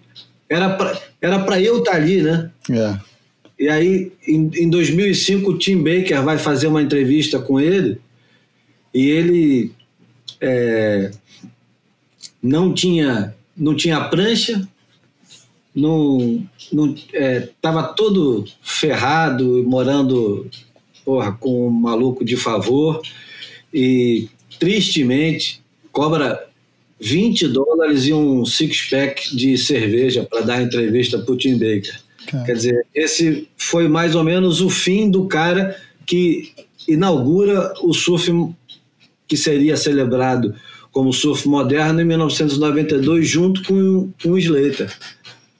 É engraçado e um pouco trágico que o Marcos Anastácio lembre do, Nick Wood e do Shane Bashing na mesma sentença. Porque o Nick Wood foi esse cara é, em 86, que todo mundo achava que o Nick Wood seria o campeão mundial. Ele era apadrinhado pelo Mark Richards e existia uma mística em torno desse negócio, por ser apadrinhado pelo tetracampeão mundial e por ter iniciado já a sua carreira profissional ganhando um título é. que era dos mais importantes no circuito mundial, que era o campeonato em Belos, o mais tradicional é, realizado desde então, o, o Nick Wood parecia afadado ao título mundial. E o Nick Wood também se afunda nas escolhas erradas. Era um cara que era extremamente introspectivo, hum. era um cara. É, era, era festeiro, sim, ele era festeiro, adorava sair à noite, bebia, fazia. adorava cocaína é. e, e todas as outras drogas que pintassem, mas não era um cara extremamente sociável. E o Nick Wood teve um problema físico, né? da estrutura. É, no crescimento, né? Sem, sem muita estrutura, né? muito magrinho, né? Vou, vou cagar a regra, mas é. estrutura óssea, né? Porque o Wood ele passa de um cara pequenininho para um cara muito grande, muito alto. E o jeito que ele tinha de surfar era completamente agachado. O Nick Wood, se vocês lembrarem bem, ele lembrava de certa forma o Neco surfando, porque o joelho super flexionado, um pouco corcunda, né? E para um cara que, porra, devia ter 1,90m, aquilo devia foder muito com as costas e com o joelho dele. Muito, muito, muito. Porque para um cara baixinho, ou para um cara de tamanho é, médio, ficar com as costas um pouco flexionada, um pouco curvada, e o joelho um pouco mais curvado, talvez não seja tão dolorido como um cara alto. O Bruno pode falar melhor sobre isso. Eu e o João estamos na estatura média dos caras que não tem esse problema, mas eu tenho problema de costas, que com certeza é pelo surf. Não tive tanto problema de joelho, mas tive problema do joelho. Mas isso é, é, é, uma, é, um, é uma contusão constante para quase todo surfista pegou onda durante muito tempo. Quase todo mundo vai ter dor nas costas e dor no joelho algum quase todo mundo. E o Nick Wood, por ter 1,90m, 1,90m e pouco, e ter crescido rápido demais, ter continuado com aquele mesmo jeitinho, é, numa época onde o pessoal não acreditava nesse negócio de preparação física, de preparar a musculatura para determinada para determinado impacto ou para determinado esforço contínuo, isso custou muito caro ao Nick Wood. Não foi só a vida de excessos, mas também fisicamente ele, ele, ele, pagou um preço caro por ter crescido tanto, né? Você lembra na, no, no, na análise dos top 44 que o Derek Hines fazia, que ele tinha uma pergunta que era que ele perguntava diretamente para os caras é, um ano, ele não fazia, ele mudava um pouco o formato todo ano. É, mas tinha uma. Teve um ano que ele perguntava para os caras qual é a tua principal motivação. Você lembra o que, que o Nick Wood respondeu? Não. Dor. Cara. Ele falava: minha é. principal motivação é dor, é o sonho de poder surfar sem, sem sofrer dor. Porra. E teve uma, teve uma coisa também meio, meio dramática, no, acho que tem uns três anos, que ele, ele ficou meio tentando localizar o troféu de Bells e ficou uma certa movimentação na, na internet para tentar localizar. E ele tinha deixado com uma ex-namorada que tinha ido para um depósito e aí não me lembro se um, um, cara na Austrália achou o troféu nos escombros da casa que ele comprou e o troféu todo. Eu posso estar é, falhando com algum detalhe, mas o troféu todo é, empoeirado, quebrado, enfim.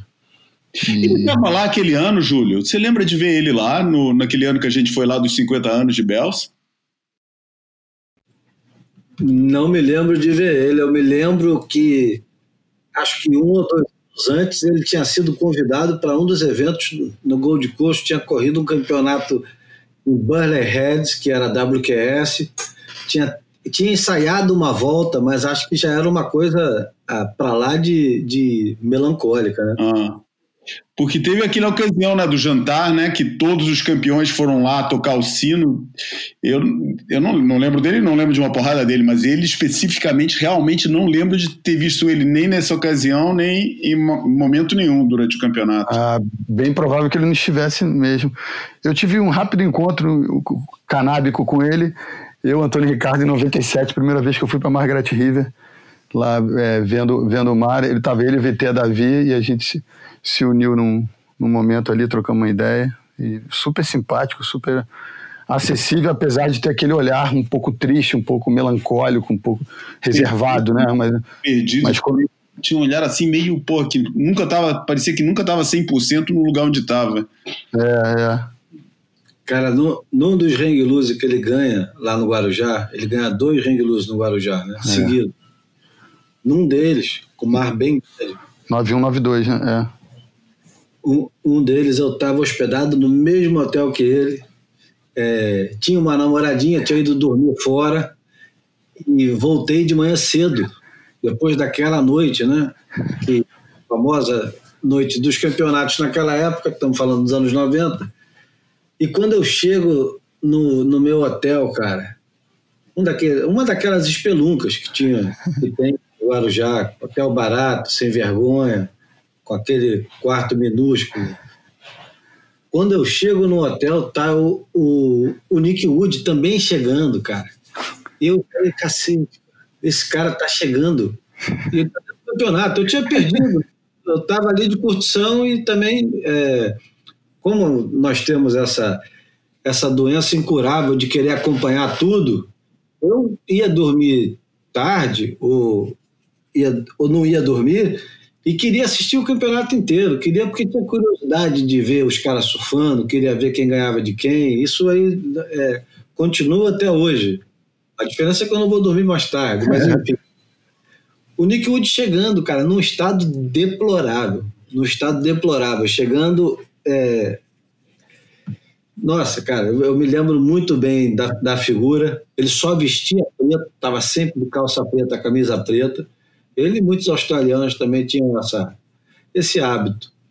E ele deve ter dormido o quê? Uma hora, duas horas, e depois já estava lá ganhando o campeonato. É, impressionante. Mas, é, continuando em cima do, do que o Anastácio falou, é, aparece o Shane Bashen como última opção dele. Shane Bashen é, é um cara que eu, eu nutro um, um profundo desprezo. é bem sei disso e, é, é e comungo, e comungo boa parte desse desprezo. Eu acho engraçado porque ele, ele passa a representar uma coisa que ele mesmo é, diagnosticou.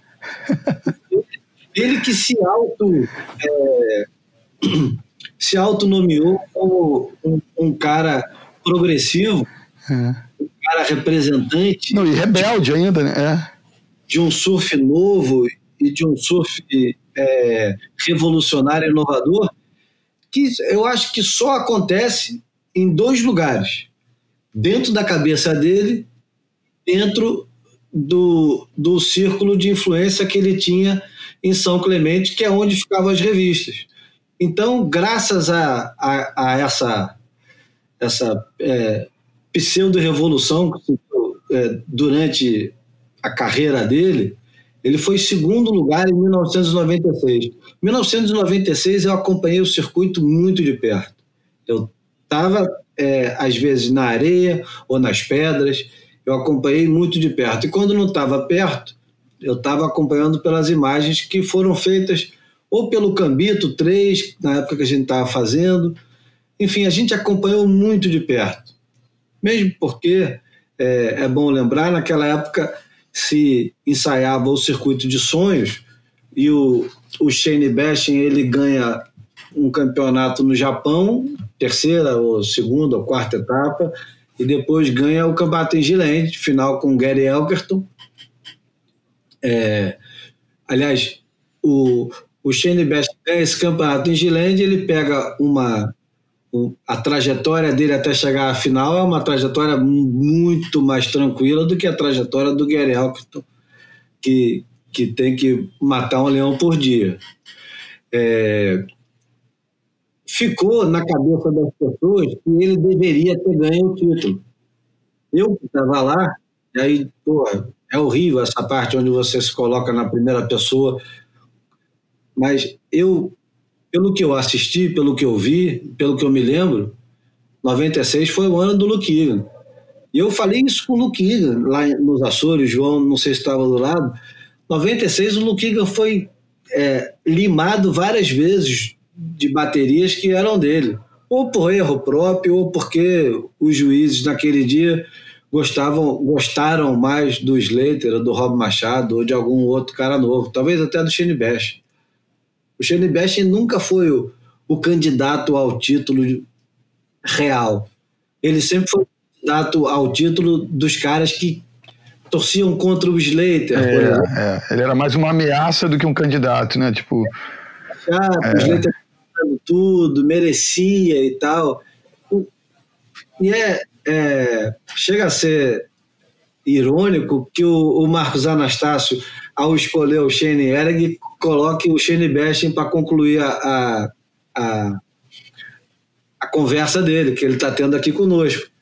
Porque, sinceramente, cara, o, o Shane Ehring, se tivesse nascido em São Clemente e passado pelas mesmas coisas que passou mais em São Clemente, ele hoje seria considerado da mesma grandeza que é o Christian Fletcher. Quando o pessoal fala o surf de aéreo começa não sei o quê, o Christian Fletcher, todo mundo lembra do Christian Fletcher. É, é. Isso é uma também uma perversão, porque vamos lá, São Clemente era o lugar onde estavam todas as marcas e todas as revistas, todo mundo estava ali no mesmo lugar. Então as coisas que aconteciam ali eram é. muito Superdimensionadas, né? Eram amplificadas. Então, os filmes como é, Dino Andino. Até o próprio Matt Archibald, é. é. Pois é, mas o Matt o Tem mais substância, claro, mas. Como surfista, prometia muito mais. E, e a, além de prometer, é, apesar de não ter cumprido competitivamente, ele depois de 10 anos subindo, ele volta como um grande surfista ali em Off the Wall. Ele tem tem um, um breve reinado ali. O Shane Bashing, é, eu acho que o, o grande mérito do Shane Bashing é exatamente ser um surfista extremamente limitado, mas ter um, uma consciência competitiva e ter um ímpeto é, como competidor, esse sim, formidável. Um, uma cabeça do Shane Bashing dentro do corpo do Shane Ehring é. era tetracampeão mundial. Né? fazer frente ao, ao Slater de fato. Então, é, o, o, que eu estou querendo dizer aqui é que o Shane Ehring, se, se tivesse o, o, apoio, isso é sempre o se cabe tanta coisa, né? O Shane Ehring, ele poderia ter sido o Andy Irons. Ele Bashing jamais poderia ter sido o Andy Irons. O máximo que o, que o Shane Bashing poderia ter conseguido era o título do Derek Ho, onde acontece uma série de, de situações que favorecem o camarada no final do circuito e ele é campeão mundial. Não é aquele negócio assim, o cara dominou de tal forma é. que não tinha que tirar dele. Não. Isso nunca aconteceu para o Shane Bash, em nenhum momento. Como não aconteceu para o Shane Eric, como nunca aconteceu para o Nick Wood também. Mas eu acho que é, determinados personagens dessa história que a gente está contando aqui, os caras que não foram, como o Danny Kelloha, como o Luke Egan, como o Ted Burrow, como o Shane Horan, eles tiveram os momentos em, em algum lugar da história onde esses caras foram os melhores surfistas do mundo e não por pouco tempo, não por num campeonato, mas durante uma temporada inteira, talvez uma temporada e meia. E era isso que eu queria dizer.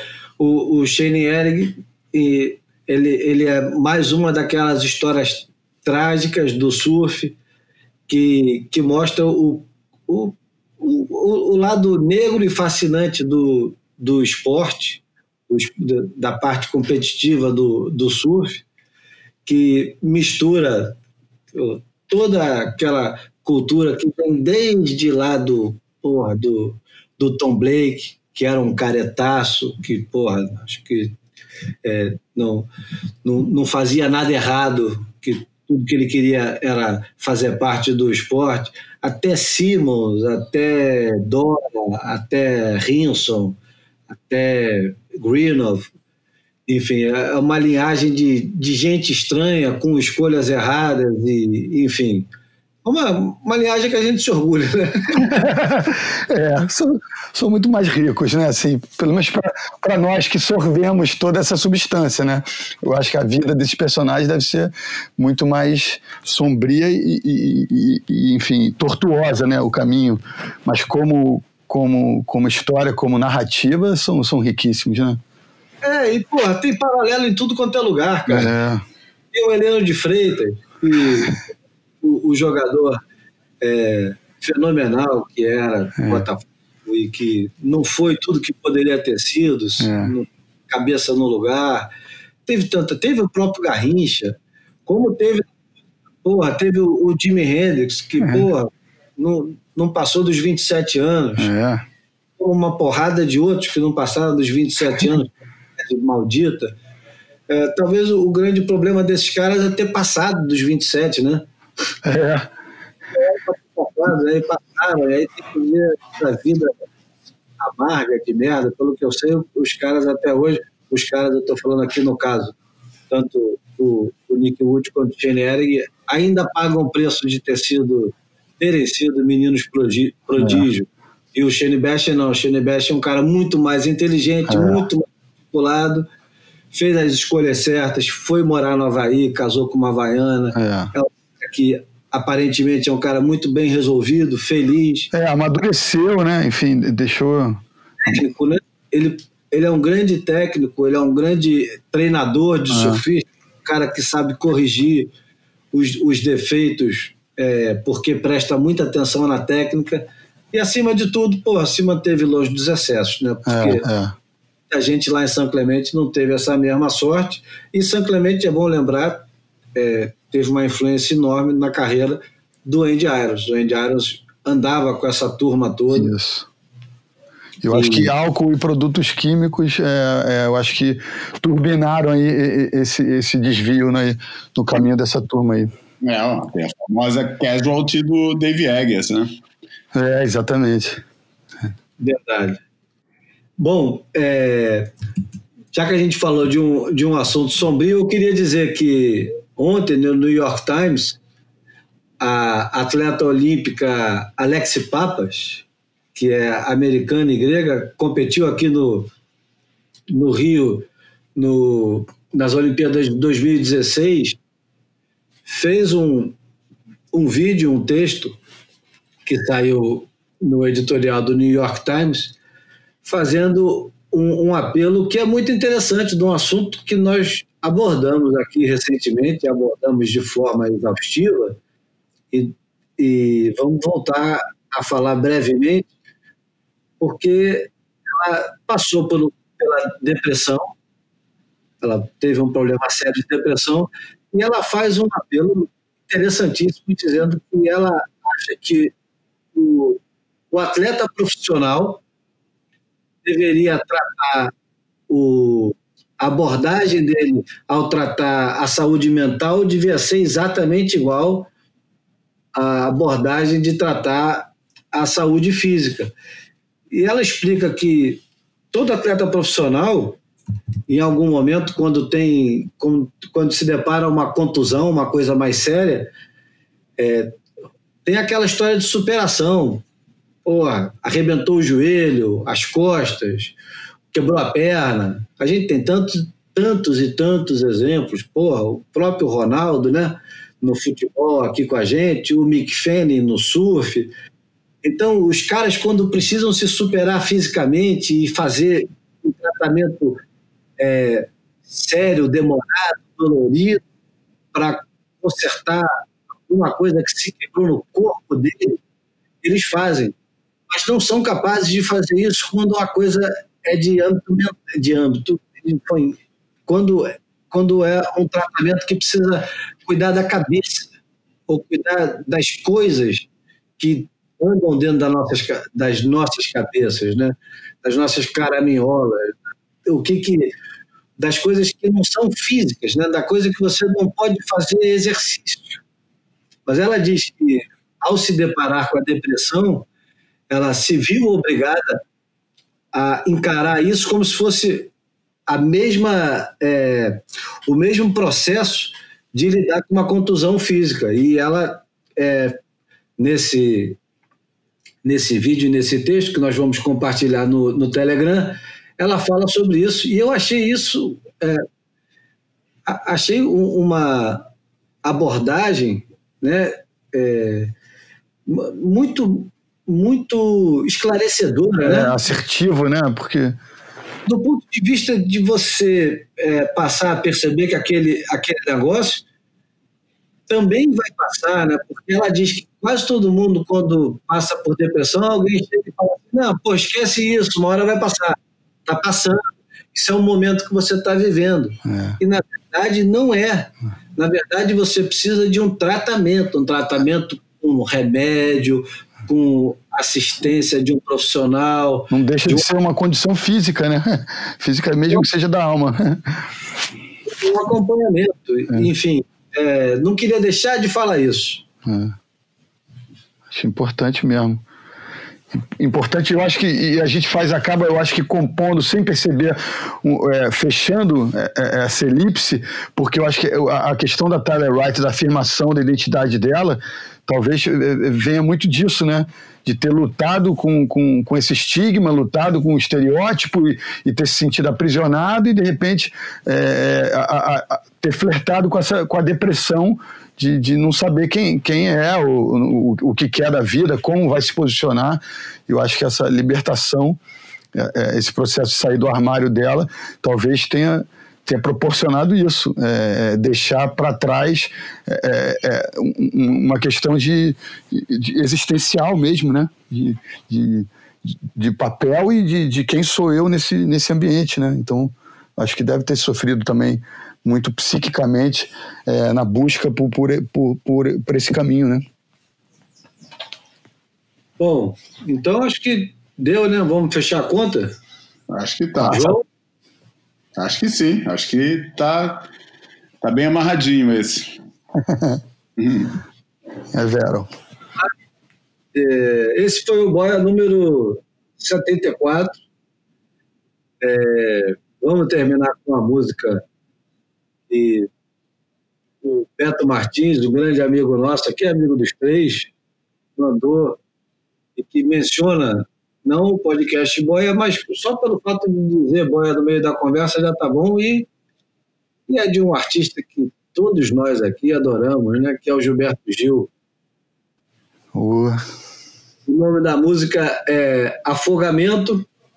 Eu quero lembrar aqui que o Boia é, não corre o risco de se afogar, mas com a ajuda de vocês fica muito melhor. Já chegamos a 50 apoiadores no Catarse eu espero que esse negócio se espalhe um pouco mais. Não, não se é, não se contenha. Você pode colaborar com 10 pratas, um show artesanal, né? Ou shows no, no, no botequim lá de casa por mês. Você ajuda o boia a pagar as suas contas básicas e, e quem sabe melhorar. Aliás, Vem coisa boa aí. Estou logo avisando que vem coisa boa. Estamos botando as, as caraminholas todas para brigar e os neurônios que sobraram começando a se animar com essa conversa. E, e, e enfim. Produtos estamos, e subprodutos. Trabalhando. Aguardem, aguardem. Estamos trabalhando para lhe servir melhor. É isso aí. Aquela plaquinha. Trabalhando mais para servir-lhes melhor. Bom, obrigado pela, pela colaboração de sempre. É, as últimas palavras, por favor, João. Bom, obrigado mais uma vez a todo mundo que nos escuta, obrigado aos meus interlocutores. É sempre um prazer estar aqui reunido com vocês todas as semanas. O tempo, estou aqui vendo na minha frente, está variando brutalmente entre nevoeiros que nada se vê e de repente agora uma luz de sol é, brilhando forte na minha cara e com isso me vou retirar é, vou até a praia um pouquinho prestar homenagem a uma pessoa muito especial para mim que nos deixou ontem. E um grande abraço para todos. Aqui estaremos na próxima terça. É Bruna, agora. É isso aí. Grande abraço, amigos, ouvintes, assíduos e não assíduos. É que a gente tem aí um, um, um bom fechamento do, do evento do Maui Pro Presented by Roxy para as mulheres e que a gente tem um, um senhor Pipe Masters digno de tanta expectativa, né? Um abraço ao, ao, Beto Mursa, querido amigo que sugeriu a música, e também a, a um outro ouvinte assíduo nosso, Stefan Figueiredo, que eu encontrei em Búzios no último final de semana e mandou um abraço para a galera, tá sempre nos ouvindo.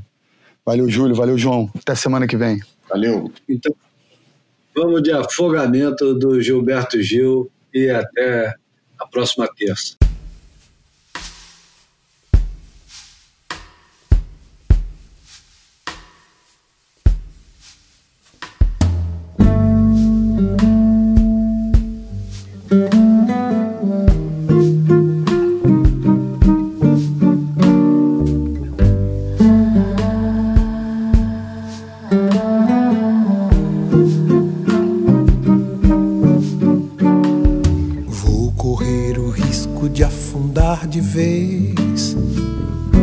Sob o peso da insensatez, já sem poder boiar. Estarei com alguém nariz contra nariz, o afogamento por um triz. Tentarei me salvar. Sempre assim Sempre que o amor vaza a maré, vou parar bem longe aonde não dá pé, difícil de nadar. Outro dia o fato aconteceu, enfim. Um golfinho anjo, um boto serafim